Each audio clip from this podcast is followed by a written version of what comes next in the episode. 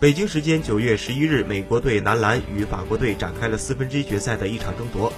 今天，多诺万·米切尔展现了他的进攻天赋，全场他出战三十二分钟，二十三投十二中，三分球六投三中，得到全场最高的二十九分，这也是美国队本届世界杯的首个二十加。尽管米切尔拿到了自己在洲际比赛中的最高分，但无奈美国队最终以七十九比八十九不敌对手，止步八强。米切尔在本次世界杯比赛中场均出战二十五点三分钟，贡献十点二分、四个篮板和四点四次助攻。他的个人表现其实并没有达到人们的预期，特别是在对阵巴西的比赛中，米切尔全场六投仅两中，只得到六分。